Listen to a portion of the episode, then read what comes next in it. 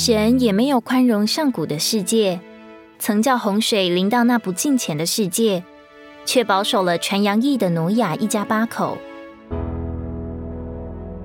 当神决定要用洪水毁灭这充满邪恶的世界时，他的心仍然向着一个人是柔软的，那个人就是走神生命之路的挪亚。神将要发生的事启示他，并教导他如何自保。除了照神所吩咐的建造方舟之外，挪亚还向周围的人传福音，告诉他们要转向神，要与神、与人，并与自己都是对的，否则神公义的审判就会临到他们。只可惜，除了挪亚的家人，没有人相信挪亚说的话。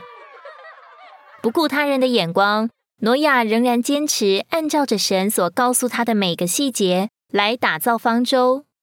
你要用戈斐木造一只方舟，里面要有隔间，方舟内外要涂上松香。戈斐木是一种饱含树脂的柏树，能够耐水。香柏树在雅歌中预表钉十字架并复活的基督。钉十字架的基督能抵挡死水，他尝了死味，死对他毫无办法。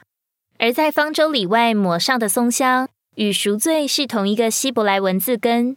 表示遮盖，这说出我们在基督里有完全的遮盖，如同挪亚在方舟里得到遮盖与保护。整个方舟乃是基督的预表，在方舟里，不论外面的风浪多大，我们都能安全。这就是挪亚进入方舟积极的意义。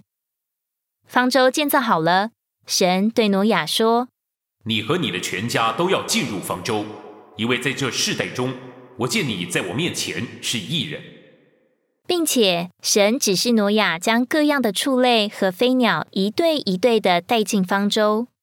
当他们全进入方舟后，神就把方舟的门关了起来。第七天，当人们还一如往常又吃又喝，享受宴乐时，神降雨在地上，大渊的泉源都裂开。天上的窗户也敞开了。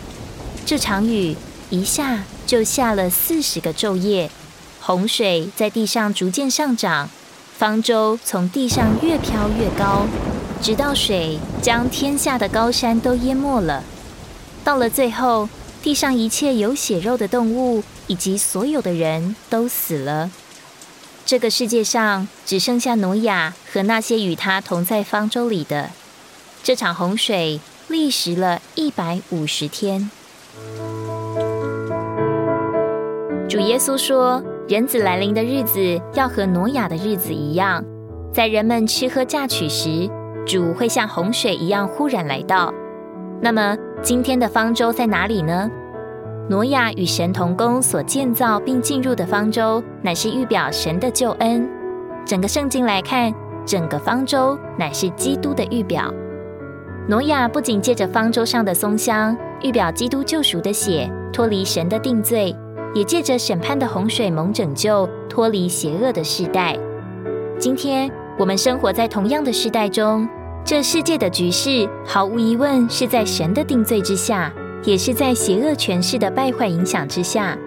但感谢主，挪亚和他一家人的进入方舟，正预表我们这般得救的人，借着受尽归入了基督。借着受尽神完全的救恩，不仅救我们脱离他的定罪，也救我们脱离这黑暗世代邪恶的权势和影响力。我们都是借着水得救的一般人。那么，方舟既然是基督，挪亚如何能建造呢？新约告诉我们，神在我们里面运行，使我们立志并行事，做成我们的救恩。挪亚如何靠着他所建造的方舟而得救？我们也必须做出我们的救恩，使我们能得救。教会就是团体的基督，因此我们建造教会就是建造方舟。我们一面传福音，一面建造方舟。借着我们的生活和工作，我们把向人所传的建造起来。至终，我们要进入我们所正在建造的，别人也可以进入这建造。建造的方舟要拯救我们脱离这被定罪的时代，我们需要向人传讲基督。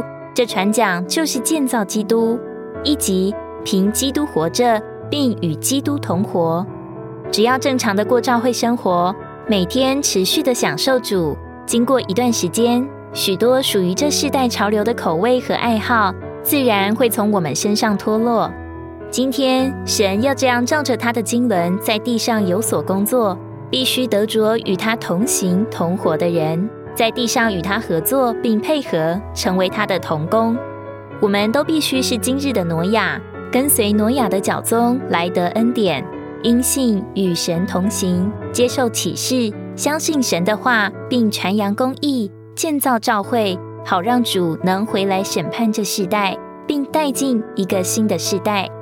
为此，我们需要在每天早晨，当我们还没有接触到这邪恶世代以前，竭力的来接触主，并在一天的生活中不断寻求主的恩典，使我们能过一个分别的生活，转移时代。为着主的回来。